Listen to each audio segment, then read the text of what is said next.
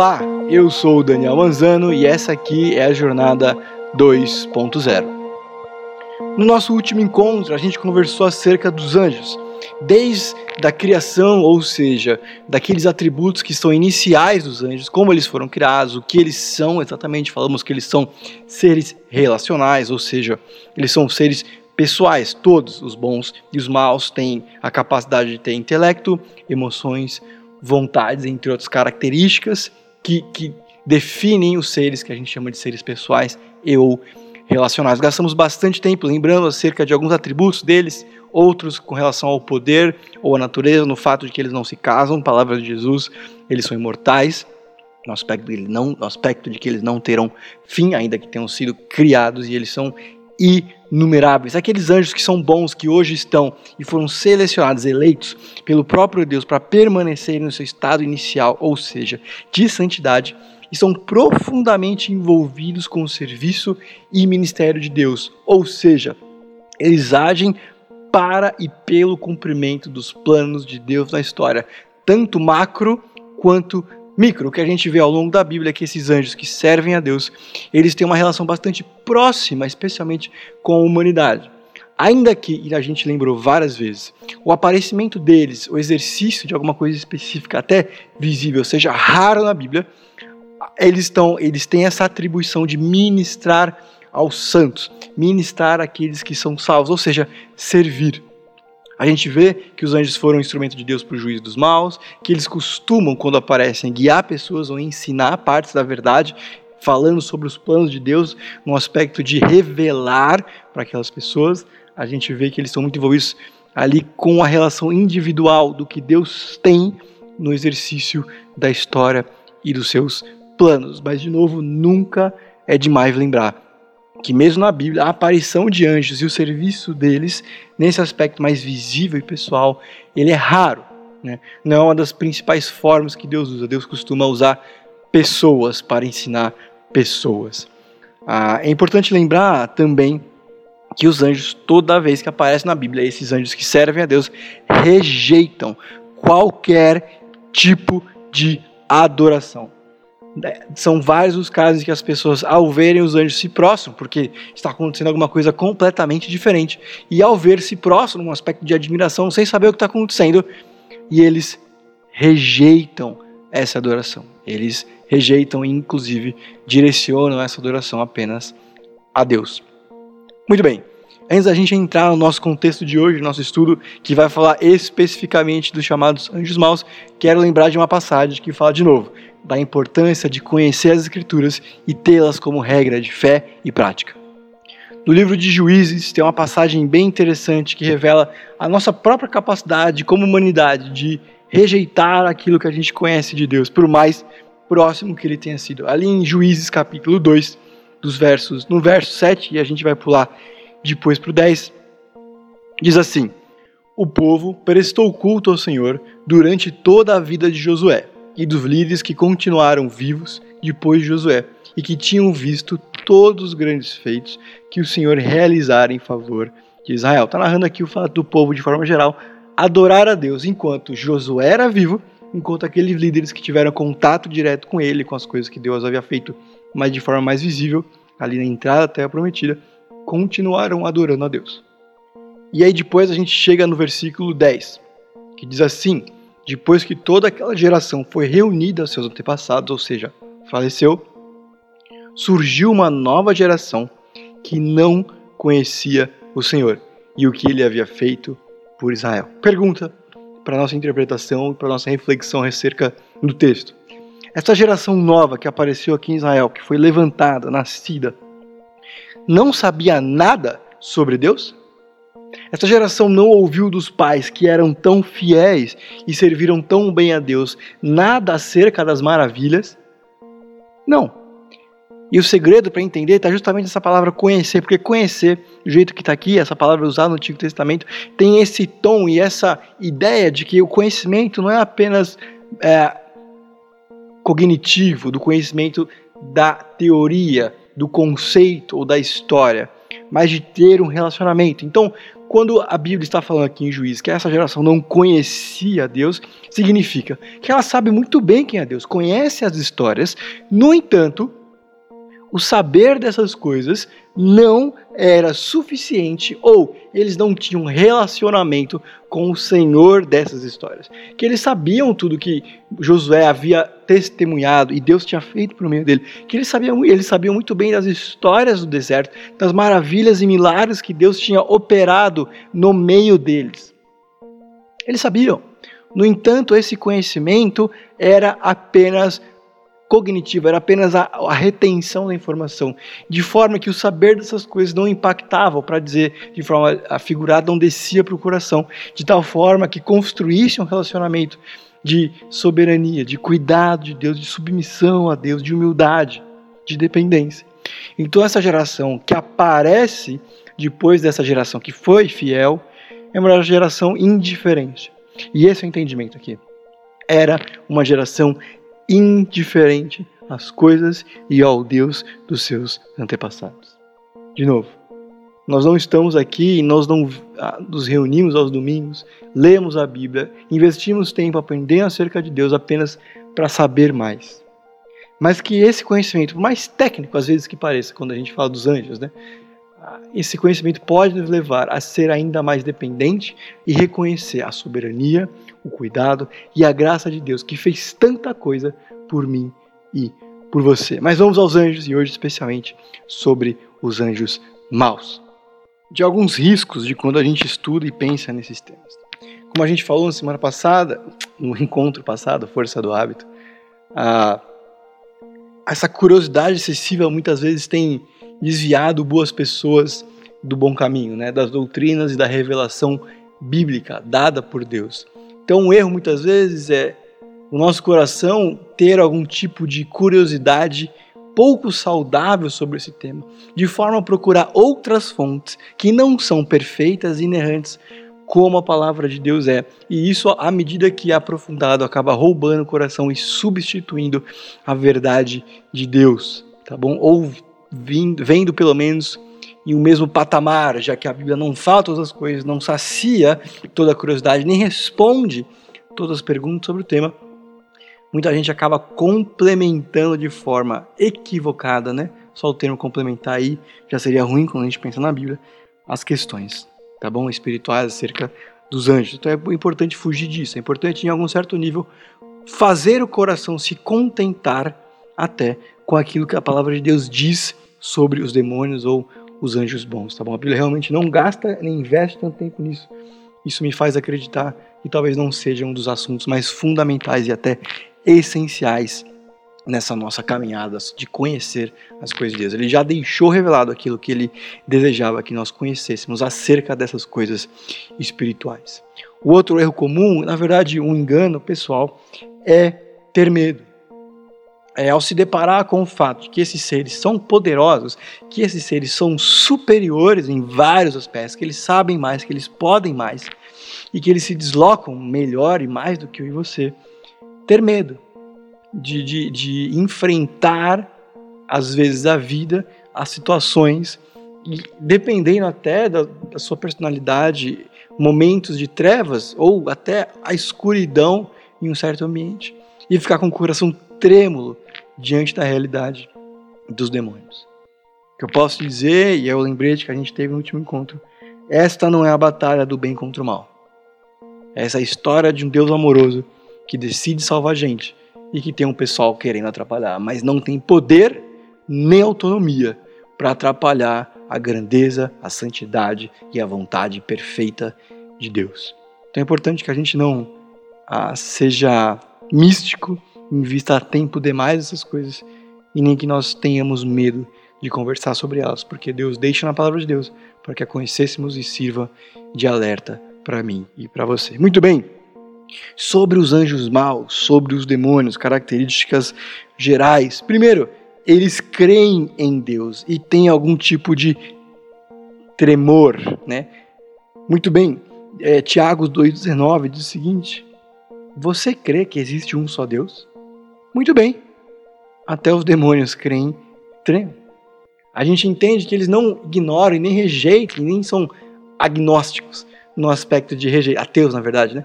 De rejeitar a realidade da existência de Deus, do poder dele, como a gente vai ver um pouquinho mais para frente. Eles creem em Deus, eles têm a apreensão do conhecimento de quem Deus é e do que ele pode fazer. E atenção, eles até tremem, eles têm medo, reticência, esse respeito diante do poder dele. Então, há uma certa medida diferentes tipos de crer em Deus. Não é porque eu reconheço em Deus, não é porque eu acredito na existência de um ser superior denominado Deus, como a gente ocidentalmente conhece de forma geral, é que isso tem e isso gera em mim uma fé salvadora. Então, se 80 e tantos por cento da nossa população diz que crê em Deus, isso não significa que eles são crentes, como a Bíblia entende um crente, né? Alguém que entende, reconhece o sacrifício de Jesus, crê nisso, né? Não é esse tipo de fé que a Bíblia está querendo gerar, mas sim uma fé salvadora, uma fé que é resultado da salvação que o Espírito opera em mim, em você. Segunda coisa, os espíritos maus, os anjos maus, os demônios reconhecem, sabem muito bem quem Jesus é, Marcos 1, 24. O que queres conosco, Jesus de Nazaré? Vieste para nos destruir? Sei quem tu és, o Santo de Deus. De novo, sabem quem Jesus é, sabem do poder dele, sabem das capacidades dele, sabem da missão dele, mas nada disso é, transforma o coração e nem os coloca em qualquer outra posição que não seja a rebelião. Eles sabem da própria condenação, Mateus 8, 29. Eles gritaram: Que queres conosco, filho de Deus? Vieste aqui para nos atormentar antes do devido tempo. Eles não apenas sabem quem Deus é, e em um certo sentido eles têm convicção daquilo que Deus vai fazer. Eles também se opõem aos planos de Deus, atrapalhando num certo sentido. Em seguida, a mão de alguém tocou em mim e pôs sobre as minhas mãos os meus joelhos vacilantes. E ele disse: Daniel, estamos lendo Daniel do 10 ao 14. Daniel, você é muito amado. Preste bem atenção ao que eu vou falar. Levante-se, pois eu fui enviado a você. Quando ele me disse isso, pus-me em pé, tremendo. Ele prosseguiu: Não tenha medo, Daniel. Desde o primeiro dia que você decidiu buscar entendimento e humilhar-se diante do seu Deus, suas palavras foram ouvidas. E eu vim em resposta a elas. Mas o príncipe da Pérsia me resistiu 21 dias, então Miguel, um dos príncipes supremos, veio em minha ajuda, pois eu fui impedido de prosseguir ali com os reis da Pérsia. Então, está contando aqui a respeito de um conflito, de um atrapalhamento de um anjo mau acerca desse anjo que veio em resposta às orações de Daniel. Mas perceba, ele foi superado. E aqui começam algumas coisas mais próximas até da minha e da sua realidade. Os anjos maus, eles fazem milagres. Eles têm essa capacidade que a gente normalmente atribui apenas à divindade, né? Eles têm a capacidade de fazer milagres. Apocalipse 16, 13 e 14. Eu vi saindo da boca do dragão, da besta, da, do falso profeta, três espíritos imundos semelhantes a rãs. São espíritos de demônios que realizam sinais miraculosos. Eles vão aos reis do mundo a fim de reuni-los para a batalha de, do Deus Todo-Poderoso. O que a gente percebe aqui é que eles têm a capacidade de fazer maravilhas, né? Maravilhas no sentido normal, de fazer milagres, de mudar as leis da natureza, inverter as leis da física para desviar pessoas. Então, nem todo milagre, atenção, vem de Deus. Nem toda maravilha vem do Senhor. Por quê? Porque eles são capazes, na verdade, o que eles desejam fazer muitas vezes é promover culto e doutrina própria. Timóteo, 1 Timóteo 4, 1 a 3, diz o Espírito claramente diz que nos últimos tempos alguns abandonarão a fé e seguirão espíritos enganadores e doutrinas de demônios. Tais ensinamentos vêm de homens hipócritas e mentirosos que têm a consciência cauterizada, insensível, proíbem o casamento e o consumo de alimentos que Deus criou para serem recebidos com ação de graça pelos que creem e conhecem a verdade. E aí a gente complementa com 1 Coríntios 10, 20 e 21. Não! Quero dizer que os pagãos sacrificam é oferecido aos demônios e não a Deus. E não quero que vocês tenham comunhão com os demônios. Vocês não podem beber do cálice do Senhor, do cálice dos demônios. Não podem participar da mesa do Senhor e da mesa dos demônios. O que a gente vê aqui é que esses anjos maus, esses demônios, eles desviam as pessoas por meio de falsas doutrinas e cultos em que eles saciam a curiosidade ou despertam a curiosidade para afastar pessoas de Deus. Querem dividir o coração dessas pessoas, querem mantê-las cegas para o entendimento da verdade de Deus. Ah, os demônios ainda eles podem afligir os crentes. Paulo, grande apóstolo, pregador e plantador de igrejas, sofre na mão né, dos demônios. Primeira, 2 Coríntios 12, 7. Para impedir que eu me exaltasse, por grandeza dessas revelações, foi-me dado um espinho na carne, um mensageiro de Satanás, para me atormentar. Perceba que esse demônio, esse instrumento de Satanás, é usado debaixo dos planos de Deus para que ele não se achasse, né, se ensoberbecesse, para usar um termo que aparece na Bíblia, não se exaltasse, e esse espinho na carne, esse mensageiro de Satanás, é enviado para atormentar Paulo. Ou seja, eles têm esse, essa capacidade de, debaixo do controle, poder e cuidado de Deus, afligir o cristão. O que eu quero dizer com cuidado e poder é que eles não têm autonomia. Eles não podem agir de acordo com a própria vontade sem que Deus não esteja no controle, que é o que a gente vê exatamente acontecendo, por exemplo, em Jonas, veremos um pouquinho mais para frente. Eles têm poder de causar doenças. Mateus 9,33, quando o demônio foi expulso, o mudo começou a falar, a multidão ficou admirada e disse: Não se viu nada parecido em Israel, que nos lembra que eles podem possuir pessoas e também animais, quando a gente lembra que numa história de Jesus, quando Jesus exorciza alguns demônios ali, possuem alguns porcos. É importante perceber que eles têm limitação de atuação quando a gente fala nos cristãos, tá bom? A gente vai entrar um pouco nisso, mas é importante gastar, investir esse tempo, lembrando o fato de que eles têm poder em que eles conhecem a Deus e que o principal objetivo dele é desviar pessoas que não conhecem de Deus das coisas de Deus e atrapalhar o relacionamento dos santos com Deus por meio da promoção de falsos cultos, falsas doutrinas para confusão, para desviar os cristãos do bom caminho.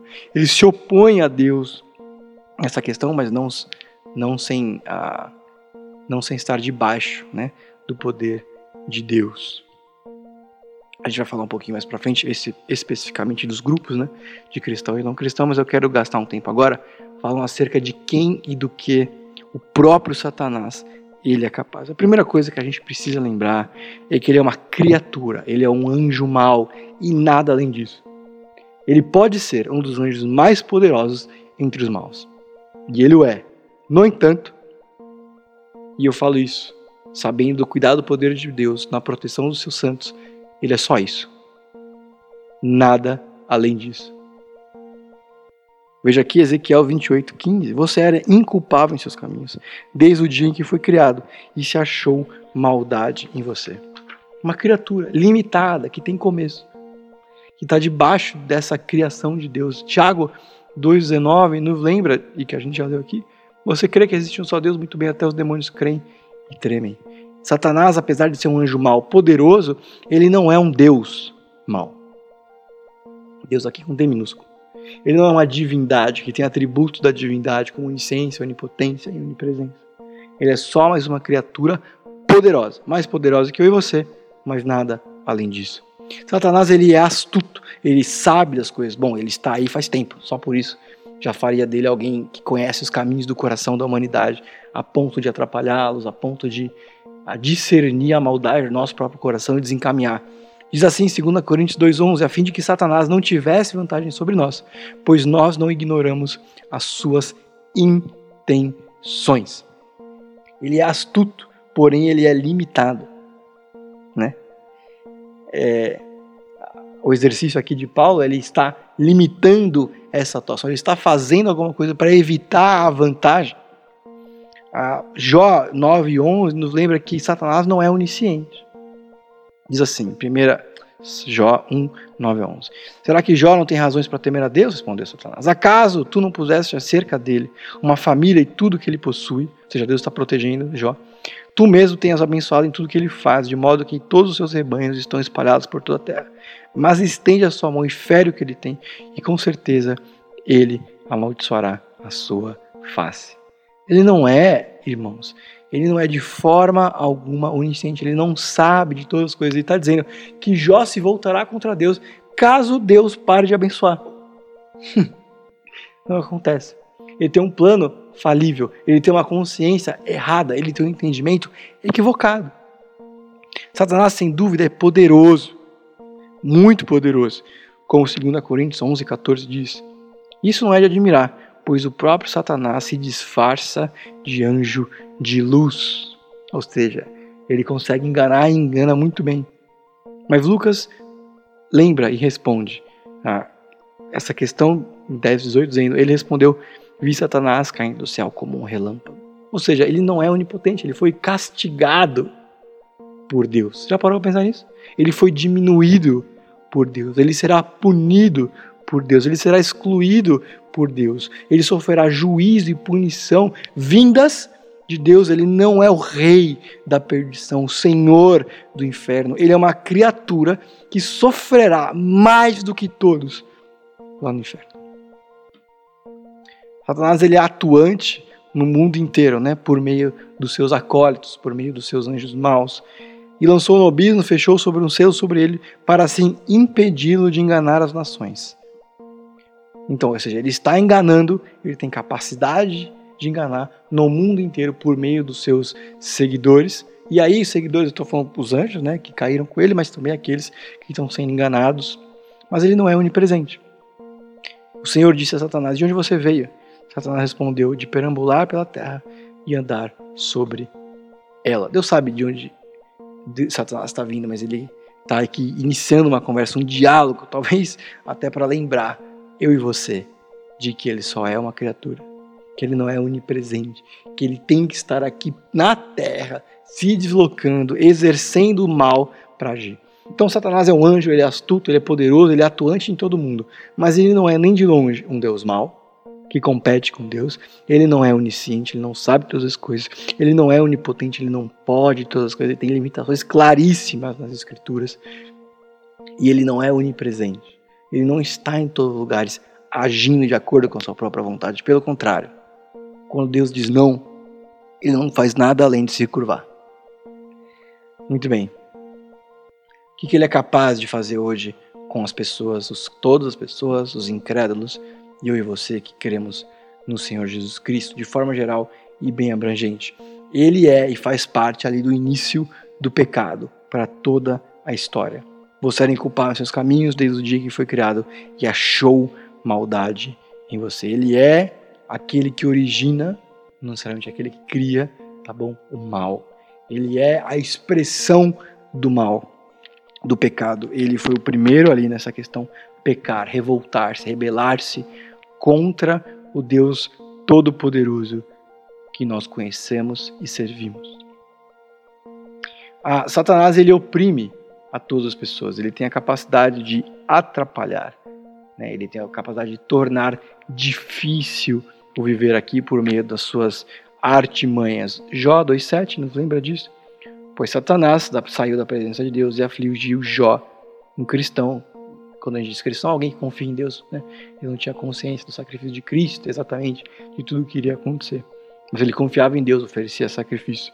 Afligiu Jó com feridas, das solas dos pés ao alto da cabeça.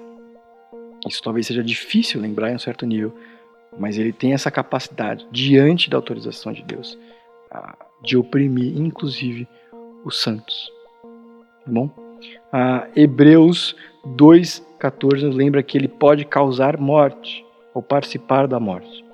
Parte, portanto, visto que os filhos são pessoas de carne e osso, ele também participou dessa condição humana, para que da sua morte derrotasse aquele que tem o poder da morte. Isso é o diabo, né? Ele tem essa essa esse poder de trazer morte. De novo, nunca sem autorização, o domínio e o controle de Deus.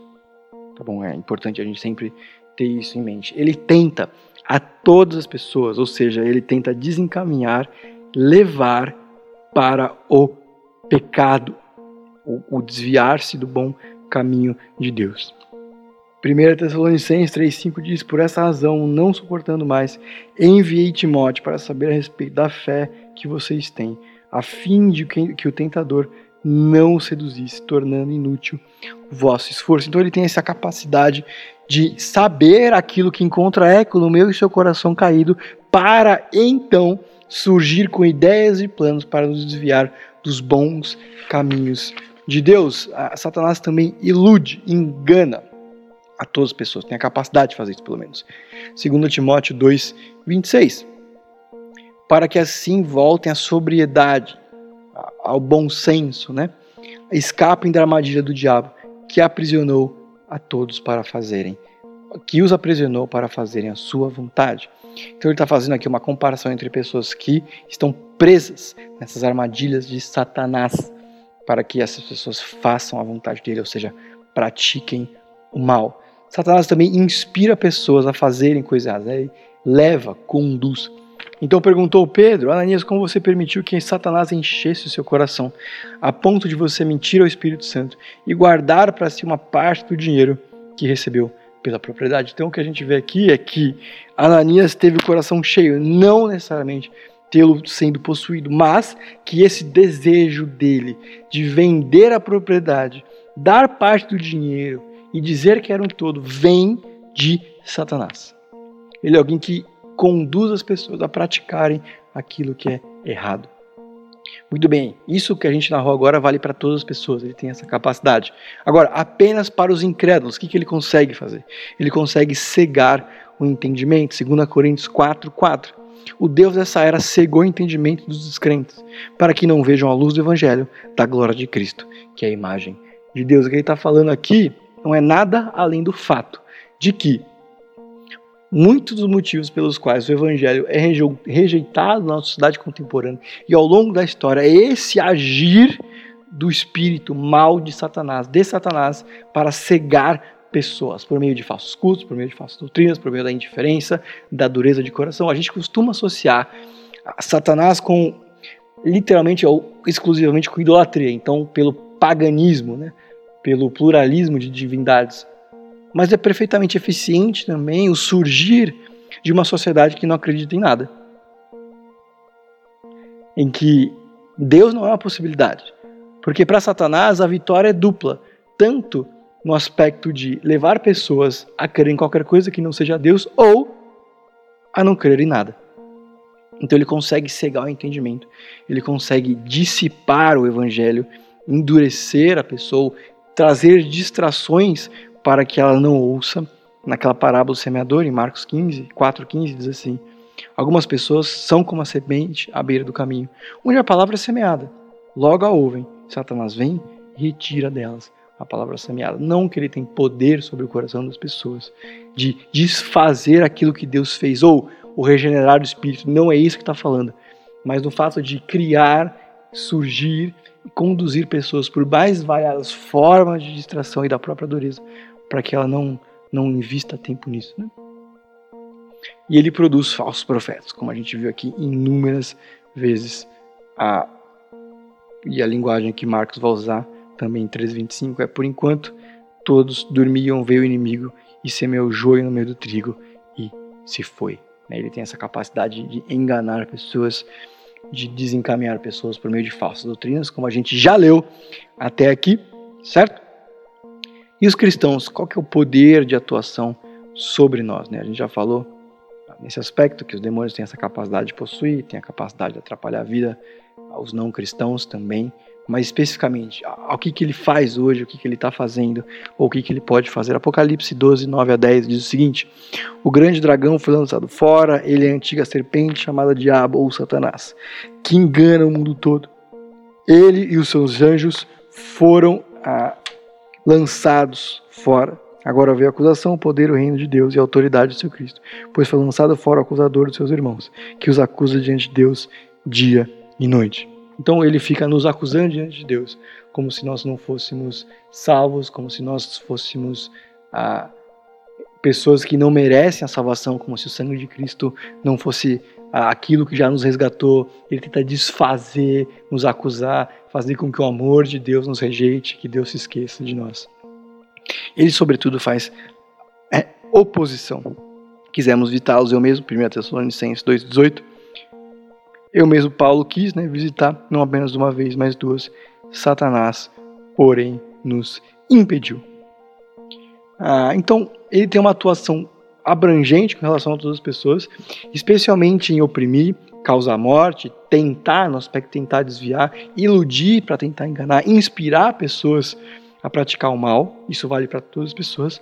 Para os incrédulos, aqueles que não acreditam em Deus, ele endurece o coração por meio de cegar o entendimento, ele dissipa o evangelho, ele produz falsos profetas para fazer com que as pessoas permaneçam nos enganos. E com relação aos crentes, o que a gente vê é que ele acusa e ele faz oposição. Uma última descrição do que a gente sabe que Satanás um dia ainda vai fazer, ele dará poder ao anticristo. Né? Ele será o principal motor do final da história com relação ao anticristo. Segundo a Tessalonicenses 2, 9 e 10. A vinda desse perverso é a ação segundo Satanás, com todo poder, com sinais e maravilhas enganadoras. Ele fará uso de toda forma de engano da injustiça, para que os que estão pereceram, perecendo porquanto rejeitem o amor à verdade que os poderia salvar. Ele usará desse anticristo para endurecer pessoas e que elas se distanciem cada vez mais da bondade e da graça de Deus. Então a gente fala de seres poderosos, mas que nunca são mais poderosos que Deus e que têm autonomia para fazerem o que querem, sem que Deus, na sua soberania, permita. Tá bom? Queria encerrar lendo um trecho de finalzinho de Jó, que depois de ter um embate claro com Satanás e toda a opressão e sofrimento que ele trouxe na vida dele, Jó termina dizendo o seguinte: Jó 42, de 1 a 5. Então Jó respondeu ao Senhor: eu sei que pode fazer todas as coisas, nenhum dos seus planos pode ser frustrado. Tu perguntaste: quem é esse que obscurece o meu conselho sem conhecimento? Certo é que falei de coisas que não entendia, coisas tão maravilhosas que nem eu poderia saber. Tu disseste: agora escute e eu falarei. Vou fazer as perguntas e você me responderá. Meus ouvidos já tinham ouvido a teu respeito, mas agora meus olhos te viram. Então, ah, Jó teve uma das histórias mais difíceis com relação à atuação demoníaca e dificuldade dos espíritos maus. Jó foi aquele que talvez seja um dos seres humanos que mais tenha sofrido na mão de um demônio. Mas depois de tudo isso, depois dessa opressão duríssima, ele termina a história dizendo: Os meus ouvidos ouviram falar do Senhor, mas agora meus olhos te viram. Ah, eu sei que esse é um assunto duro, difícil de entendimento e que por vezes traz algum tipo de receio. Mas o que a Bíblia traz é a segurança que Deus está no controle e que Ele é poderoso. E que o final da história não está em disputa para ver quem vencerá. Porque Jesus já veio, já estabeleceu essa vitória de acordo com os planos de Deus. E que nós descansaremos na eternidade ao lado de Deus, enquanto todo o mal, toda criatura ruim, todo espírito rebelde será condenado para e pela glória de Deus. Tá certo? Esse foi o nosso segundo encontro sobre os anjos. Espero que tenha sido um tempo de aprendizado e reflexão. A gente se encontra no próximo.